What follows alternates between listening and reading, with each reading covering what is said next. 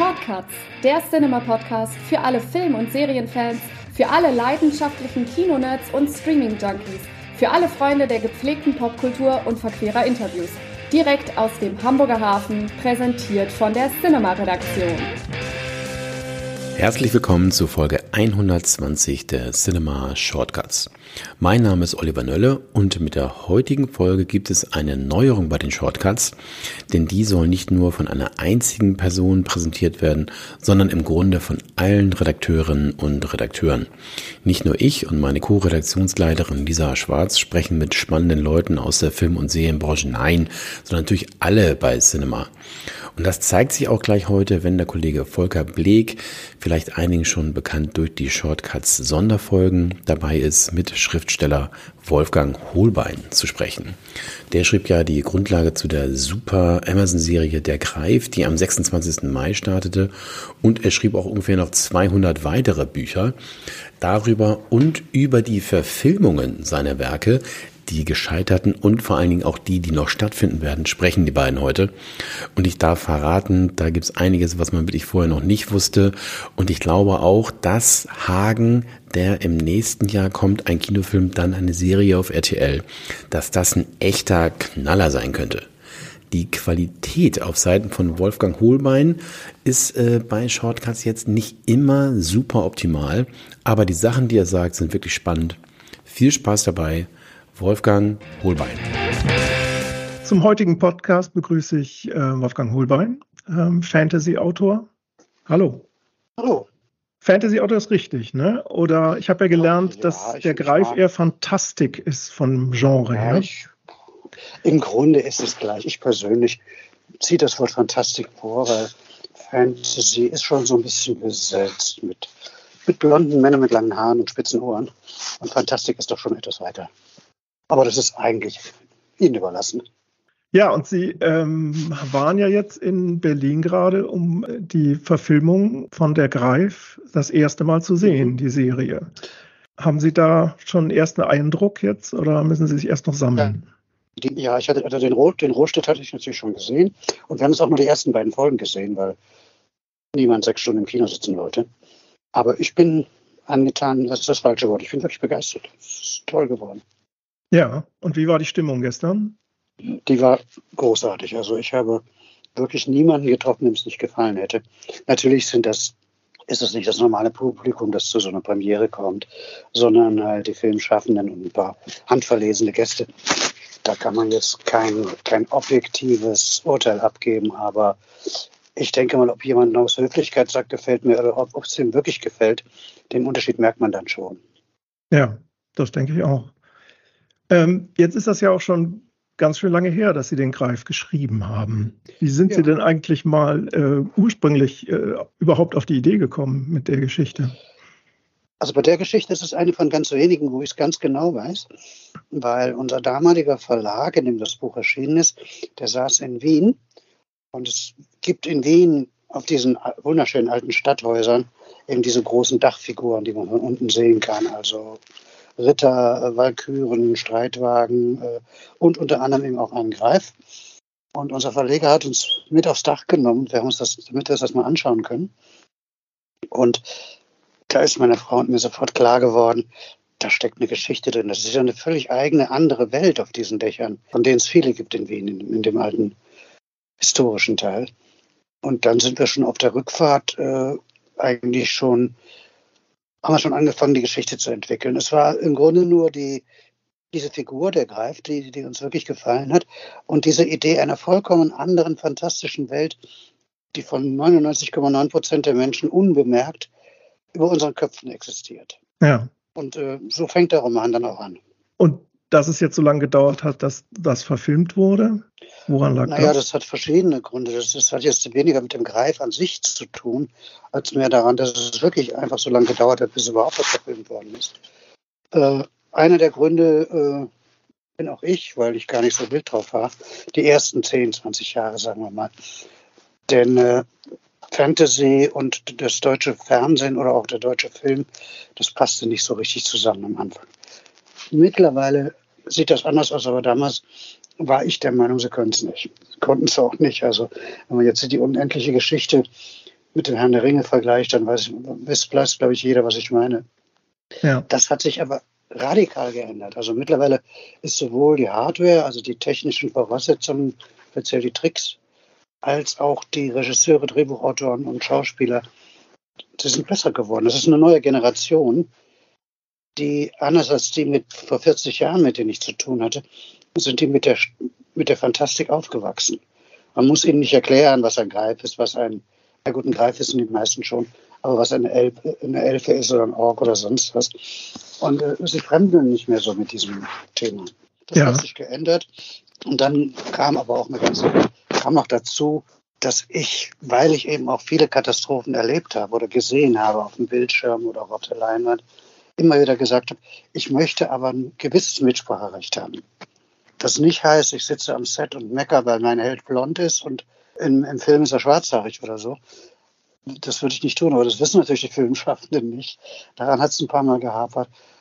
Und wie gesagt, das ist eine neue Generation. Also der Sebastian Marker, der Produzent, und auch Errol, der Drehbuchautor, sind ein gutes Beispiel, weil die tatsächlich auch mit speziell mit meinen Büchern aufgewachsen sind.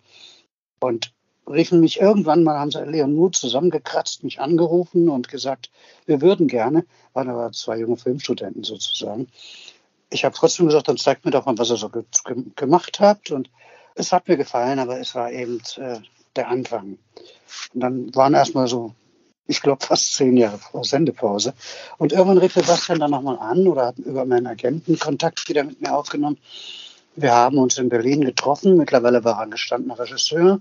Harold war ein sehr erfolgreicher Ich bin auch bei den anderen Genres. Wir kommen beide mehr so aus, aus der Krimi-Ecke. Wir haben uns getroffen und dann, was ganz, ganz wichtig war, dass ich sofort gemerkt habe, die Chemie stimmt. Also wir liegen so auf einer Wellenlänge. Ja. Dann habe ich mir eben ein paar Sachen angeguckt, die sie bis dahin dann gemacht haben. Bei Sebastian war es ein Tatort, glaube ich, und aber muss ich zu meiner Schande gestehen, weiß ich nicht mehr. Aber es hat mir beides gefallen. Und da habe ich dann gesagt, okay, Augen zu und durch. Und das Risiko hat sich gelohnt. Ja, ja, die beiden haben als Team ja auch äh, tatsächlich ja. mehrere Tatorte zusammen gemacht und ja. sind von daher als, als Showrunner wahrscheinlich auch genau die richtigen, mhm. ähm, die richtige Kombination. Ja. Jetzt gab es aber ja mal einen Ansatz, ähm, das Ganze als äh, Rockmusical ähm, auf die ja, Bühne und auch auf, als Film zu bringen. Das ist eine sehr traurige Geschichte. Der Christian Zeder, der das machen wollte, ist im, End, im Endeffekt die gleichen Voraussetzungen. Er war auch Fan und wollte immer sowas machen. Er war, witzigerweise, hat er für den Zillertaler Schürzenjäger ge ge gespielt, was aber nichts daran ändert, ändert, dass er ein Rock- und Metal-Musiker ist. Aber von irgendwas muss man ja auch die Miete bezahlen. Und er hat sich dann wirklich engagiert, hat eine Menge großartiger Künstler gefunden, die das Bühnenbild und äh, Figuren entwickelt haben, hat ein, ein, Haus extra dafür umbauen lassen, das dann danach die Villa Greif hieß, steht, steht oder stand in Düsseldorf. Und ist dann leider, gerade als es wirklich losgehen sollte, also als wir in der Phase waren, Finanziers zu suchen und eventuell Filmleute, die mitmachen und Studios, äh, ist er leider tödlich verunglückt. Und dann gab es eben eine ganze Weile wieder Funkstille, weil nicht so ganz klar war, wo die Rechte jetzt wirklich liegen. Christian hat es zwar gekauft, aber es gab noch ein, zwei Partner, die ich gar nicht kannte. Manche jetzt nicht böse, das ist so üblich, dass man sich in, in, in dieser Größenordnung, dass das nicht einer allein stemmen kann. Ja. Und dann haben wir einfach nochmal vier, fünf Jahre gebraucht, um die Rechte nicht zurückzukriegen. Das, das impliziert jetzt, dass wir darum kämpfen mussten, mussten wir gar nicht. Aber wir brauchten natürlich eine Rechtssicherheit von allen Beteiligten irgendwie. Denn äh, die Produktion jetzt hat 30 Millionen gekostet. Da wird keiner sich auf mein Wort verlassen, wenn ich sage, ja, ja, das klappt schon. Da muss man das alles hieb- und stickfest machen. Und wer schon mal mit amerikanischen Rechtsanwälten zu tun hat, weiß, wovon ich rede. es hat gedauert. Aber im Endeffekt hat es funktioniert. Ja. Und ähm, ich weiß, dass Sebastian Marker und Erol Jeseker bei Ihnen zu Hause waren auch. Mhm. Ähm, waren Sie dann auch mal am Set bei den, beim Nein, Dreh? Leider, leider nicht. Das war aus verschiedenen Gründen. Ich wollte gerne, aber zuerst, äh, die ersten Drehs waren zu weit weg. Die haben irgendwie in Polen oder der polnischen Grenze gedreht. Da war ich ehrlich gesagt zu faul, da hinzufahren. Und dann hat sich das aus verschiedenen Gründen immer wieder zerschlagen. Und im Endeffekt, als ich dann hätte hingehen können, da waren sie fast fertig. Und dann wollte ich mir das auch nicht antun und habe gesagt, dann warte ich jetzt das Jahr auch noch, da kommt es jetzt auch nicht mehr drauf an und habe es dann letztes Jahr die erste Rohfassung sozusagen in München gesehen. Und es gibt ja einige Änderungen im Vergleich zum Buch. Also es gibt ähm, zwei Hauptfiguren, die im Buch nicht auftauchen, mhm. Becky mhm. und Memo. Ja. Ähm, das wurde ja mit Ihnen abgesprochen. Dass das nicht im Detail. Es war, es war klar, ja. dass, dass man so ein Buch nicht eins zu eins umsetzen kann. Das war ganz logisch. Und dass wir das, das Buch ist immer 35 Jahre alt, das darf man nicht vergessen. Wir haben so ein bisschen in die Zeit rübergeholt. Es spielt zwar immer noch in der Vergangenheit, in den 90er Jahren, aber es ist doch eine ganz moderne Geschichte geworden mit mehr Personen, mit also der Memo, der mitspielt, ist neu. Das ist eben ein türkischer Staatsbürger. Also jetzt, nicht, dass ich gleich einen Shitstorm auslöse, wenn ich Türke sage. ist er auch. Und äh, Becky spielt, ist, ist, völlig frei erfunden, also die weibliche Person. Das ist aber gut. Das ist, äh, es bereichert die Geschichte. Vor 30, 40 Jahren da eine Abenteuergeschichte, das gilt für mich auch.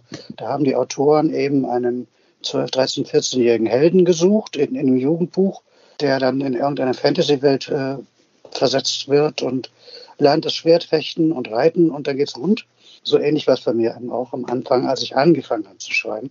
Es wurde dann auch immer komplexer, aber damals wäre so eine Geschichte, die sich jetzt, wie zum, nehmen wir mal zum Beispiel die, die Becky, die mitspielt, die eine ganz komplexe und wichtige und starke Frau ist in der Geschichte oder starkes Mädchen eher, äh, ich weiß gar nicht, ob ich das damals hätte schreiben können. Ich weiß auch nicht, ob die Leser es damals Anfang der 80er hätten lesen wollen. Also, aber was wäre, wenn, ist müßig. Das war ja nicht. Ne? Aber ich bedauere es eben. Ich bedauere es nicht. Mhm. Also wenn eben drei Leute an einem Stoff arbeiten, statt einer, und die sich vertragen und auf einer Wellenlänge liegen, äh, ja, dann äh, kann nur was Gutes bei rauskommen. Ja, jetzt ist ja der Roman, ich habe da verschiedene ähm, äh, Versionen gesehen. Mal sind Sie als alleiniger Autor genannt und meistens auch Ihre Frau. Also haben Sie den also da das zusammen? Mit dem alleinigen Autor, mit dem alleinigen Autor ist mir noch gar nicht untergekommen. Also wenn, dann ist das schlichtweg ein Fehler, ja. dass irgendeiner das nicht hingeschrieben hat. Okay, also. Wie, wie es entstanden ist, habe ich ja gerade schon angedeutet. Wir haben diese, diese, diese Figuren gesehen und uns beide sofort in die die Geschichte gespürt, die sich dahinter versteckt. Wir ja. haben dann gemeinsam die Geschichte entwickelt. Und der Klasse, klassisch ist es bei uns so, dass ich dann anfange und das reine Schreiben, das Wort wirklich die Tinte aufs Papier bringen. Das ist mein Part, das mache ich alleine. Ich glaube, da ist bei zwei kreativen Menschen auch Mord und Totschlag vorprogrammiert, wenn jeder am Text arbeitet, weil man doch zwei verschiedene Sprachen hat und sich dann erbitterte Grabenkämpfe um irgendein Komma liefert oder sowas. Aber wir sprechen dann nicht vorher großartig, sondern über den Anfang. Und dann zeige ich meiner Frau, was ich gemacht habe. Und wir überlegen, ist das richtig so? Fällt dir noch was dazu ein? Ist das politiker Schwachsinn, den ich da geschrieben habe? Habe ich mir auch schon anhören dürfen. Zum Teil auch mit Recht. Aber so entwickelt sich diese Geschichte. Es ist so ein, ein Ping-Pong-Spiel. Und wir ergänzen uns da wirklich hervorragend, weil wir ganz unterschiedliche Vorlieben haben. Wir mögen die gleiche Geschichte, gleichen Geschichten. Wir lesen dieselben Bücher, schauen dieselben Filme. Aber ich, ich glaube, ich bin mehr so für das Abenteuerliche, Spannende, vielleicht auch Unheimliche zuständig. Ja. Und von einer Frau kommt im besten Fall das, das kind, nicht kindisch, kindliche rein, das, das Märchenhafte. Also sie ist die Märchentante und ich Mann fürs Grobe. naja, das ist eine gute Verteilung dann. Ja, das funktioniert auch. Ja. Eigentlich immer. Und Sie arbeiten, äh, weil Sie gerade gesagt haben, Sie bringen das äh, zu Papier, Sie schreiben tatsächlich mit der Hand. Ja, ich schreibe von Hand ganz altmodisch in ein schönes Buch mit einem schönen Füller. Ich brauche einfach die Haptik. Und äh, wenn die Zeit reicht, lasse ich es dann auch noch mal drei, vier Monate liegen. Dann setze ich mich an den Computer und diktiere den ganzen Text nochmal runter. Wobei dann schon natürlich die ersten Änderungen vorgenommen werden, weil es ist ein Riesenunterschied, ob man etwas liest oder laut vorliest. Man hört Sachen, die man gar nicht sehen würde ja. Bildschirm. Also ich zum, wenn ich auf einer Seite fünfmal dasselbe Wort benutze und ich an der Seite vielleicht aber montags geschrieben habe, dann habe ich es so weggelegt und mittwochs mache ich es weiter. Das lese ich dann, merke ich dann nicht mehr. Wenn ich das aber dann später laut vorlese, dann fallen mir solche Sachen sofort auf. Oder Formulierungen, die vielleicht geschrieben ganz nett aussehen, aber laut vorgelesen ziemlich dämlich klingen. Und auch das merkt man. Das ist halt meine Methode. Da muss jeder seine eigene haben. Und Ihre Methode ist auch, dass Sie nachts schreiben. Ne? Ja, ich war immer schon ein Nachtmensch. Am Anfang hat sich das aus der Not ergeben, weil wir eben keine, keine große Wohnung hatten, aber dafür schon Kinder. Und da konnte ich sogar gar nicht in Ruhe arbeiten. Deswegen habe ich gewartet bis abends 10, 11 Uhr, bis die Kinder im Bett waren und meine Frau dann auch meistens auf der Couch eingeschlafen ist. Später hat sich das geändert. Und, aber ich habe mich so an diesen Rhythmus gewöhnt und der, der kommt auch meinem, meinem privaten Lebensrhythmus am nächsten. Ja. Hat nichts mit Psychologie oder so zu tun, glaube ich jedenfalls nicht. Also er mit dem inneren Schweinehund, der tagsüber stärker ist und sagt, bei dem schönen Wetter willst du doch nicht äh, am Schreibtisch sitzen, da willst du doch lieber ins, ins, Freibad oder Motorrad fahren oder mit den Kindern irgendwo hingehen. Nachts um drei ist die Verlockung nicht ganz so groß. Mhm. Und dann brauchen Sie aber auch nicht viel Schlaf, oder? Doch ja, es ist verschieden. Ich, es ist so wie, wie jemand, der, der, der Nachtschicht macht in irgendeiner Fabrik. Das ist auch kein Unterschied.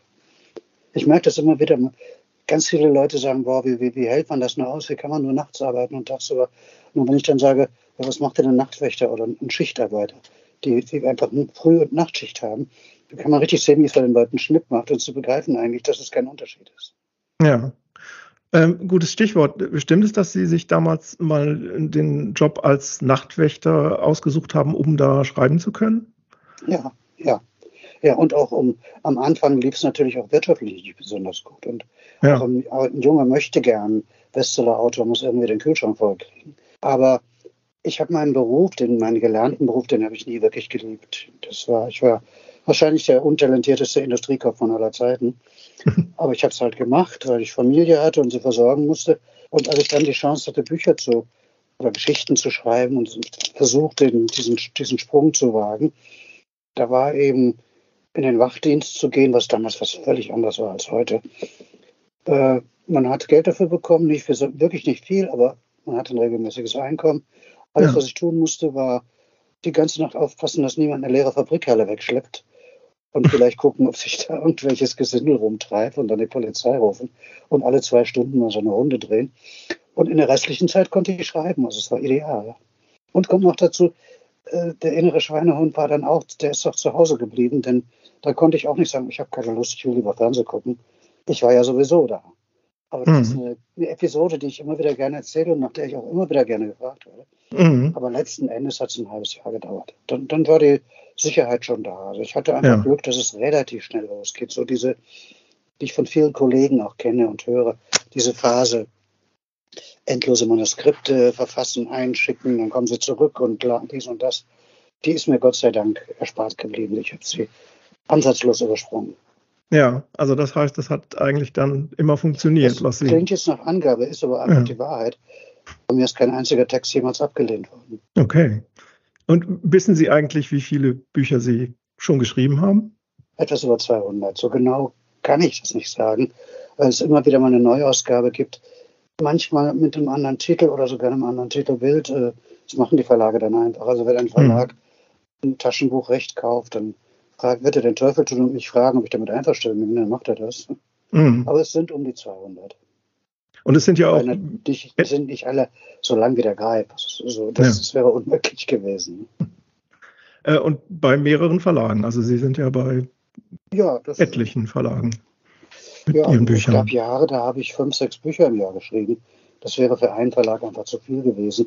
Und es ist ja auch, wenn man genau hinguckt, verteilt sich das so ein bisschen. Also es gibt, gibt Verlage, da, ist die, da liegt der Schwerpunkt mehr auf den spannenden Geschichten, wie Bastian Lübbe zum Beispiel. Dann halt über Reuter ist mehr so die, die Kinder- oder Jugendschiene. Äh, bei Pieper ist es mehr der moderne Krimi. Also da achte ich schon darauf, dass sie sich nicht ins Gehege kommen. Ja. Dass da kein also Neid gibt es ja nicht, aber dass, dass ich mich mir, mir dann nicht vorwurfsvolle Blicke gefallen lassen muss und so das hätte ich aber auch genommen. Mhm. Das wollte ich nicht. Und ähm, bei Überreuter haben Sie ja im Grunde angefangen, weil Sie haben da bei einem Wettbewerb, das war mhm. Märchenmond 82. Ja. ja. Das haben Sie eingereicht und dann wurde das da veröffentlicht, sozusagen als Gewinn. Ja, es war, es war gerade der Herr der Ringe, hatte, ist in Deutschland gerade entdeckt worden von, von Studenten größtenteils. Und eine von den Geheimtipps, die alle kennen. Äh, hm. Dann gab es ein paar andere, aber, aber mehr so die Literaten, die auch mal was Fantastisches geschrieben haben. Und die Verlage haben schlicht und einfach Autoren gesucht. Haben diesen Wettbewerb ausgeschrieben. Ich habe daran teilgenommen und habe gewonnen. Ja, und als, was hätten Sie ganz kurze Fassung. was hätten Sie denn gemacht, wenn Sie nicht, also wenn die es nicht veröffentlicht hätten? Beim nächsten Verlag. Dann hätte ich wahrscheinlich so weitergemacht, wie ich es ja vorher schon angefangen habe. Ich habe ja angefangen mit anderen, ich will jetzt nicht sagen kleineren Geschichten, aber ich habe ganz viele Heftromane geschrieben, Kurzgeschichten für Zeitungen und so weiter und so fort. Und das lief eigentlich ganz gut. Also damit hätte ich, ich wäre nicht in meinen verhassten Beruf zurückgegangen, glaube ich. Damit hätte ich mich schon versucht, über Wasser zu halten. Ob es geklappt hätte, weiß man nicht. Aber, mhm. aber ich habe eben damals die einmalige Chance bekommen, mein Hobby zum Beruf zu machen. Und die habe ich auch ergriffen und bis heute nicht bereut. Und wissen Sie, äh, weil da kursieren auch unterschiedlichste Zahlen, wie viel Auflage Sie sozusagen in all den Jahren ja, verkauft haben? Das kursieren die wildesten Zahlen. Ich weiß es nicht. Das ist ganz, ganz einfach. Also das mit diesen 40 Millionen, die Größenordnung wird schon stimmen. Ja. Vielleicht sind es nur 39,2, vielleicht sind es auch 42,6. Aber gerade in etwas exotischeren Ländern, immer voraus, immer, immer im Kopf vor 30, 40 Jahren, äh, China, Korea, Japan, da wurde viel gedruckt, aber nicht ganz viel abgerechnet. Das, das, kann man nur hoch, machen sie heute nicht mehr, deswegen kann ich es auch gerne erzählen. Das kann mhm. man nur hochrechnen. Und dann gibt es eben Länder wie frühere Sowjetunion, einige Teilrepubliken, die gar nicht mehr existieren, da weiß man es auch nicht. Aber die Größenordnung stimmt. Und das ist auch letzten Endes egal, ob das 32 oder 55 Millionen sind. Es ist schon gewaltig. Ich bin immer noch fassungslos. liegt, liegt aber eben daran, dass ich wahrscheinlich zumindest im deutschsprachigen Raum, jahrelang der einzige Autor war, der sich tatsächlich auf die Fantastik konzentriert hat. Heute gibt es ganz viele, die das machen, aber ich war so 10, 15 Jahre lang die Nummer eins in Deutschland, aber nicht, weil ich so viel besser war wie die anderen, sondern weil es außer mir keiner gemacht hat. Ja. Und dann ist natürlich kein Kunststück, die Nummer eins zu sein, wenn es keine Nummer zwei gibt. ja. Und äh, ich weiß von Autoren, die ähm, gerade so übersetzte Exemplare ihrer eigenen Bücher auch gern zu Hause stehen haben, aber das äh, haben Sie da von jedem ein Exemplar irgendwo? Ja, ich habe sie natürlich alle, nicht alle. Es gibt ein paar, die, die habe ich auch gar nicht, auch nie, nie bekommen, gerade so aus, aus Russland, Tschechien, die Ecke. Da ist viel untergegangen, zusammen mit, mit, mit ganzen Ländern. Aber von den meisten habe ich schon. Aber die nächste Frage, die ich vorausahne, ich, ich weiß nicht, ob die Übersetzungen gut sind. Ich kann auch nicht so gut Englisch, dass ich das beurteilen kann, ob es wirklich gut übersetzt ist. Bin immer ganz stolz, wenn, wenn was Neues dazukommt. Aber ob jetzt die, die koreanische Übersetzung oder der, der vierte chinesische Dialekt, ob die gut rüberkommen oder nicht, das kann ich nicht beurteilen. Also mit der Amazon-Serie, die ja nun auch international in äh, etliche Länder ausstrahlt, wird sich ja jetzt die Aufmerksamkeit nochmal erhöhen. Ja, ich hoffe Wieder mal. Ich hoffe es doch. Also wir haben ja auch dazu, es werden, bin ich ganz sicher, es sind über 200 Locations, hat man mir gesagt, was immer das heißen soll. Es gibt ja, glaube ich, gar keine 200 Länder auf der Welt. Äh, es wird übersetzt, in, also synchronisiert in 35 Sprachen. Der Rest ist dann eben was auch immer. Und wir haben speziell Begleitung zu der Amazon-Serie auch eine kleine Buchreihe gestartet, die in den gleichen Ländern dann auch als E-Books erscheinen werden. Das freut mich natürlich besonders. Vor allem, dass ich damit auch in Länder reinkomme, gar nicht mal, weil ich da auch nochmal 6,50 Euro verdiene. Das freut mich zwar, aber viel wichtiger ist, dass es dann viele Länder gibt, speziell englischsprachige Regionen, äh, wo ich es bisher nicht geschafft habe, reinzukommen. Also England, Englisch, Amerikanisch äh, sind zwar übersetzt, aber nicht wirklich erfolgreich gewesen. Naja, eben, dann könnte das natürlich jetzt der, der Schritt sein. Ja. Und ähm, Sie sagten ja eben, dass so viel gar nicht von Ihnen verfilmt wurde. Es gab jetzt aber, ähm, es gab zum einen ähm, 2010 Wir sind die Nacht. Das ist nicht von mir. Ich habe nur das Buch geschrieben. Okay. Es gab den Film, das, ich habe das, hab das Buch zum Film geschrieben. Zum Film. Es gab erst den Film. Ah, okay. Die Frage hätte ich nämlich sonst gestellt, weil ich bin bei der Recherche auch darauf gekommen, dass es irgendwie so aussieht, als hätten Sie nicht das Buch geschrieben, sondern es waren beteiligt. Es gibt auch ganz viele Leute, die glauben, ich hätte Indiana Jones erfunden. Ich, Haben Sie nicht? Ich stell, nein, ich stelle das überall richtig, wo ich es kann. Aber Gott sei Dank, äh, leider kann ich das nicht überall. das ist so eine Verwechslung, mit der ich leben kann. Ja, okay. Aber, Aber ich würde mich nie mit fremden Federn schmücken, natürlich. Es gab eine Verfilmung äh, vor ein paar Jahren, vor, vor, drei Jahren, um genau zu sein, äh, die Wolfgang, ein Jugendbuch, ja. etwas humoristische, in Gänsefüßchen Horrorgeschichte über einen Werwolf mit einer Katzenhaarallergie, einen Vampir, der kein Blut sehen kann und eine Elfe mit Flugangst. Das war auch ein richtig schöner Film. Also ich bin ganz traurig, dass nichts draus geworden ist. Dem hat einfach Corona das Genick gebrochen. Ja. Es kam in die Kinos und gerade bei Kino gibt es so gewisse Zahlen, die muss man einfach erreichen. Ich kenne sie gar nicht. Mhm. Aber ich habe dann hinterher gehört, uns hätten noch 20.000 oder 30.000 Zuschauer gefehlt. Dann wäre es weitergegangen. Dann hätte es einen zweiten, bisher vielleicht sogar schon einen dritten gegeben. Ja. Aber da das nicht funktioniert hat, und jetzt ist die Lücke zu groß, weil die Schauspieler sind noch mal jünger als die bei, beim Greif. Die mhm. waren damals so 10, 11. Äh, das passt jetzt nicht mehr. Das geht nicht. Leider. Mhm. Und dann, ist, dann war der Greif jetzt im Grunde die zweite große Sache, die verfilmt wurde. Hier. Ja, und was natürlich auch noch als große Sache kommen wird, ist Hagen von Tronje. Ja. Das ja äh, Konstantin als Kinofilm und als Serie mhm. plant. Wie weit waren Sie da involviert? Leider gar nicht. Äh, ich wäre gerne auch zumindest mal dabei gewesen. Ich hätte auch gerne mal einen Blick ins Drehbuch geworfen, aber von alledem ist nichts passiert. Ich weiß aber, man kennt ja sich in der Branche untereinander. Ich weiß von einigen Leuten, die Insiderwissen haben, dass es offenbar sehr, sehr gut geworden ist. Also der Film ist ja schon fertig. Ja. Es ist gerade eine Post-Production und die, die Serie kommt, glaube ich, sowieso ein Jahr später. Ja. Also nach allem, was ich so gehört habe von Leuten, die, die am Set waren oder auch die, die im Schnitt mitgearbeitet haben, ist es eine richtig gute Geschichte geworden. Und ich ja. weiß ja auch, wer es gemacht hat, wer die Regisseure und die Schauspieler sind. Ich denke mal, das ist ein Kaliber, die müssen sich schon sehr anstrengen, um so ein Thema nicht gut hinzukriegen. Ja.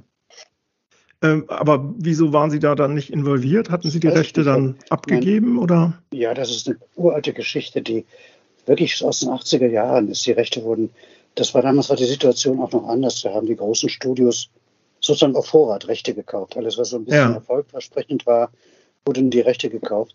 Äh, mittlerweile werfen sie nicht mehr ganz so viel Geld um, sie sind vorsichtiger geworden. Aber so ist eben die, ist Hagen eben Gott sei Dank bei Konstantin gelandet und nicht bei irgendeiner äh, seltsamen Firma in Aserbaidschan oder sowas. Und äh, scheint funktioniert zu haben. Ja. Aber da kam jetzt von den äh, Machern nicht wie nee, bei Sebastian Marker. Nachdem ich ein paar Mal mich auch offiziell, genau wie jetzt, darüber ausgelassen habe, dass man mich schnöde missachtet hat, kam eben jetzt so ein, ich will nicht sagen Entschuldigung, aber so ein, ähm, tut uns leid, aber wir reden noch mal miteinander. Und ich schätze ja. mal, da wird sich auch noch was tun. Ich bin neugierig, warum man nur Film macht und praktisch parallel oder ein Jahr später den gleichen Stoff nochmal als Serie. Sie werden sich was dabei gedacht haben und ich glaube auch ganz fest, dass es gut wird, aber ich bin gespannt, wo der Unterschied ist. Ja. Und ob es funktioniert. Ich hoffe es natürlich, aber ich weiß es nicht. Ja, und Sie haben ja eigentlich auch mal eine Fortsetzung schreiben wollen. Ich bin dabei. Sie sind dabei. Ja, nachdem ich geschlagene 25 Jahre lang dem Verlag die Türen eingerannt bin, wollte er denn nicht den zweiten Teil. Haken von Tron gehört mit Siegfrieds Tod auf. Das ist die Nibelungengeschichte. Ja. Der zweite Teil, also Krimiels Rache, den wollte ich 20 Jahre lang schreiben, den wollte keiner. Jetzt hat sich der Verlag dann überlegt, ja, wir, wir machen es dann doch. Und können wir das Manuskript denn vielleicht dann nächste Woche haben? Nein, kriegt er Nein. nicht. Aber spätestens, wenn die Serie kommt und wenn der Film kommt, wahrscheinlich auch, wird zumindest das Manuskript fertig sein. Ob das Buch dann schon auf dem Markt ist, weiß ich nicht, aber wir bemühen uns. Also das heißt, die, die ähm, Ideen, also Sie haben ja bei Hagen ähm, so ein bisschen sozusagen die Geschichte umgedreht. Sie erzählen ja im Grunde Hagen als ähm, die Hauptfigur. Was heißt umgedreht? Also am Anfang, das war ganz genau meine Reaktion. Also Hagen ist eine reine Auftragsarbeit, die ich vom Verlag bekommen habe. Und meine erste Reaktion war wirklich, lass mich bloß damit in Ruhe. Ich habe mir aber dann, das war wieder mal so Zufall, ich erlebe öfter solche seltsamen Zufälle.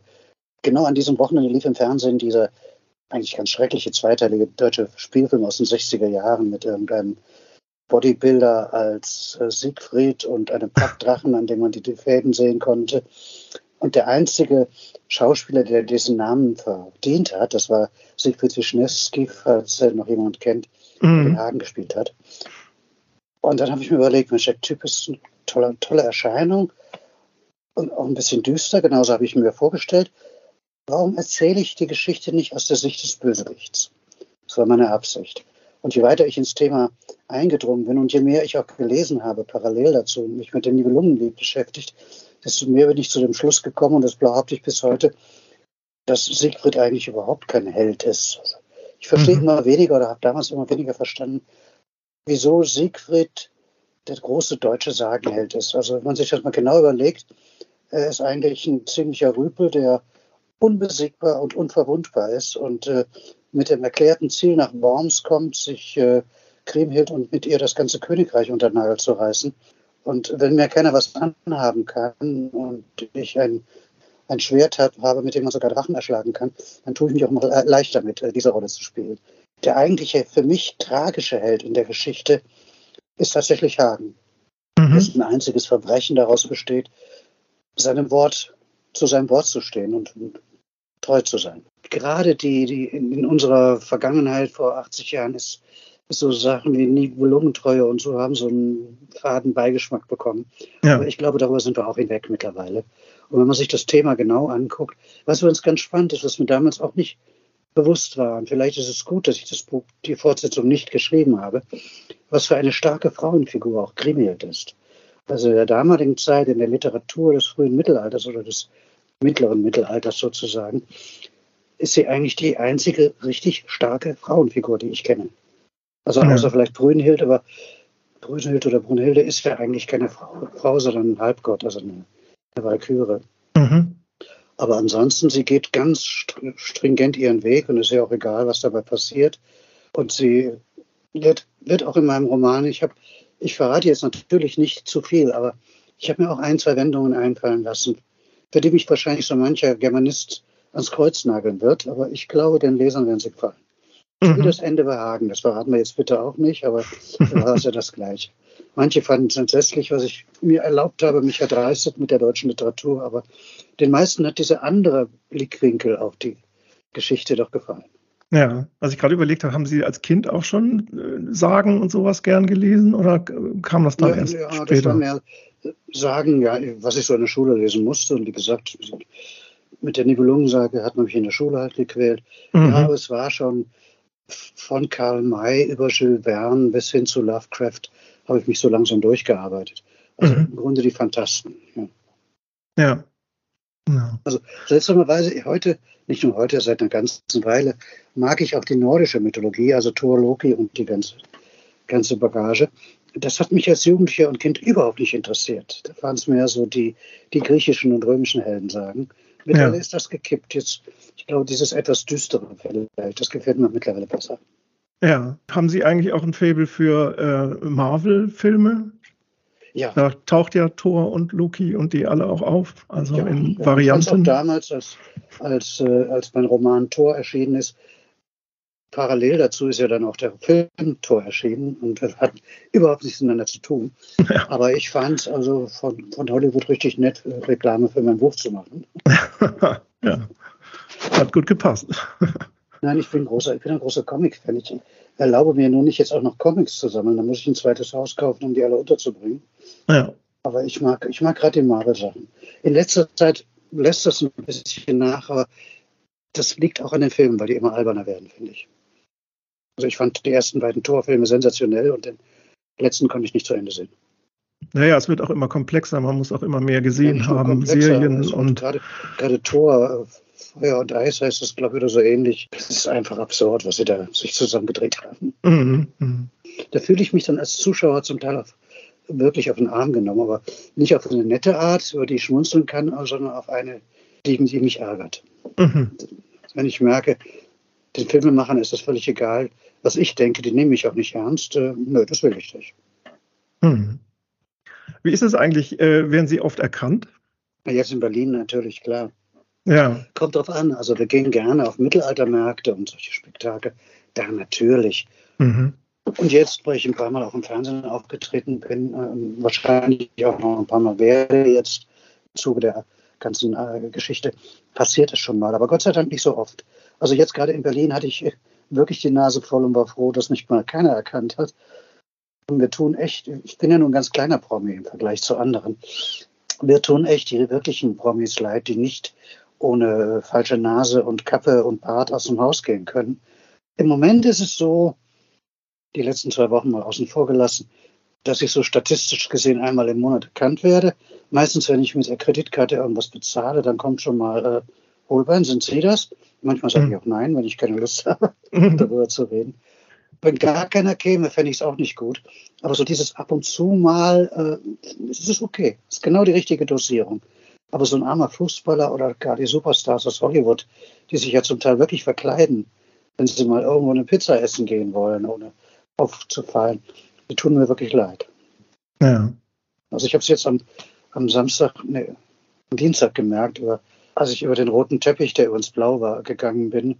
Ja. Da war ich schon froh, dass es vorbei war und ich saß hinter im Kino. Wenn man das 25. Mal die gleiche Frage beantwortet, hat man erstens das Problem, sich zu erinnern, was man beim dritten Mal gesagt hat. Und außerdem ist man froh, dass es vorbei ist. Ja, ja das glaube ich. Ähm, jetzt haben Sie vorhin ja beschrieben, wie Sie arbeiten. Ähm, mhm. Und Sie scheinen ja viel zu arbeiten. Wie entspannen Sie eigentlich? Mhm, beim Arbeiten. Ja, ich habe es mir fast gedacht, aber. Nein, das ist ja keine Arbeit. Ich behaupte immer so, so augenzwinkernd, dass ich seit 40 Jahren bezahlten Urlaub mache. Und eigentlich stimmt das. Ich darf den ganzen Tag das machen, was mir am meisten Spaß macht. Und ich werde noch dafür was will ich mehr. Ich habe so andere, also Motorradfahren passt jetzt nicht so ganz zu meinem Beruf. Aber mein anderes Hobby ist Modellbau. Ich baue so kleine Ritterburgen und, und solche Sachen. Mhm. Was aber im Grunde auch was damit zu tun hat. Ich erschaffe mhm. wieder, ich erschaffe auch eine andere Welt. Dass ich die dann aus Pappkarton und Farbe und je nach meinem Geschick ein bisschen Blut äh, zusammenkleistere, ist eigentlich nichts anderes, als wenn ich ein Buch schreibe. Ja. Auf einer ganz anderen Ebene, aber ob ich jetzt hier äh, Burg Linn aus Pappe und äh, Legosteinen zusammenbaue oder einen Roman schreibe, in dem es um den Bau einer Burg geht, ist für mich in dem Moment, wo ich es mache, ist es was Ähnliches. Das ist auch ein sehr kreativer Prozess. Dabei entspanne ich mich dann auch, ja. Ja. Und beim Reisen, also ich reise gerne und kann das natürlich gut verbinden mit meinem Besuchberuf. Und worüber wir kurz zum Schluss vielleicht noch sprechen wollen, ähm, Musik. Also Sie sind ja wie haben Sie mal selbst gesagt, Sie kommen aus der Radau-Ecke? Oder ja. das sagt Ihre ja. Frau, glaube ich, über Sie. ja, ich sage sag aber über Ihre Musik. Das, äh, okay. Das Napalm-Duo und die Wildecker Schmerzbuben sind nicht so meins. ähm, aber äh, spielen Sie eigentlich ein Instrument oder sind Sie nur Nein, leider. Hörer? Heute nehme ich es meinen Eltern ein bisschen übel, dass sie mich nicht gezwungen haben, ein Instrument zu lernen, aber ich bin nur auf der Hörerseite zu Hause. Okay, aber da schon so ein bisschen die härtere äh, Gangart. Ja, also ich gehe auch mit meiner Frau in ein Howard Carpendale-Konzert. Damit habe ich kein Problem. Also wenn jetzt das ist hart. ja, das, das geht aber eigentlich. Ja, okay. Sagen wir mal Santiano, das ist was, was wir beide mögen. Okay. Erstaunlicherweise, meine Frau ist wirklich Schlager und zum Teil Volksmusik-Fan, aber äh, Rammstein mag sie auch. Okay. Ich weiß ja. nicht warum, aber ich war ganz erstaunt, dass sie mich mal gefragt hat, ob wir nicht mal ein Konzert wollen. Aber Spaß beiseite. Äh, ich habe einen sehr breiten Geschmack. Ich höre sehr viel Radio, auch Popmusik. Was ich eben nicht mag, ist Rap und solche Sachen. Aber im Grunde, Metal ist so das, wo ich herkomme, was ich auch immer noch sehr gerne höre. Und wenn ich allein im Auto sitze, auch ein bisschen lauter. Mhm. Also wenn ich mir, jetzt bin ich schlau geworden, wenn ich mir ein Auto kaufe, lasse ich gleich größere Lautsprecher einbauen. Die ersten Jahre brauchte ich immer nach drei Wochen neue. Das lasse ich jetzt gleich vorher machen, das Kollege. ja, das stimmt. Dann ist schon mal der Weg vorgezeichnet. Ja. Ähm, vor zehn Jahren haben Sie in meinem Interview gesagt, äh, Sie würden gerne ähm, ins All fliegen. In zehn Jahren. Ja, es ist noch nicht so weit. Also wenn ich es mir in, in weiteren zehn Jahren, wenn ich es mir gesundheitlich leisten kann und finanziell, im Moment kostet es, glaube ich, ich habe gerade gehört, 50 Millionen oder sowas. Ja. Diese ganz so viel verdiene ich dann doch wieder nicht. Aber ich glaube, das wird sicherlich in den nächsten 10, 15 Jahren erschwinglich werden, auch für in Anführungsstrichen Normalbürger. Ja. Also wenn ich es mir leisten kann, in jeder Beziehung finanziell, wirtschaftlich, äh, würde ich es gerne mal machen. Aber da bin ich auch ein bisschen feige und altmodisch. Ich warte mal, ob sich die Technik etabliert. Zu den ersten drei, die abstürzen, muss ich nicht dazugehören. Nee, das stimmt. okay. Lieber Wolfgang Holbein, vielen Dank. Ja, gern geschehen. Das war ja, sehr. Nochmal, Entschuldigung wegen der ganzen Technik, aber es ist irgendwie. Ja. Da war der Wurm drin, aber es hat ja geklappt. Ja, es, genau. Irgendwie klappt es dann immer und man weiß ja nie, wer da irgendwo die Fäden zieht. Also von daher schön, dass es so geklappt hat. Es stand, stand jemand auf der WLAN-Leitung oder so. Wahrscheinlich, genau. Und Gut. dann sprechen wir ja zu Hagen oder zum Greif, Gerne. zweite Staffel. Wahrscheinlich, wahrscheinlich so ein eher. Also ich gerade gestern gerade erfahren, dass wir schon in spätestens drei Monaten wissen, ob es eine zweite Staffel gibt. Das ja. geht eben sehr, sehr schnell bei Amazon. Ja. Die, die, müssen jetzt nicht monatelang auswerten. Die sehen das offensichtlich einfach in ihrem Computer, wie viele Leute nachgucken. Okay. Und wir werden bis spätestens August, September wissen, ob es weitergeht. Und die Zeichen stehen zumindest auf, äh, auf grün-gelb. Das klingt doch schon mal gut. Dann Ja. sollten Sie auf grün gehen. Gut, dann können wir uns gerne mal Was? zusammensetzen. Okay, Genau. Gut. Gut, Ja, alles Gute. für Ihre Geduld. Danke. Ja, tschüss.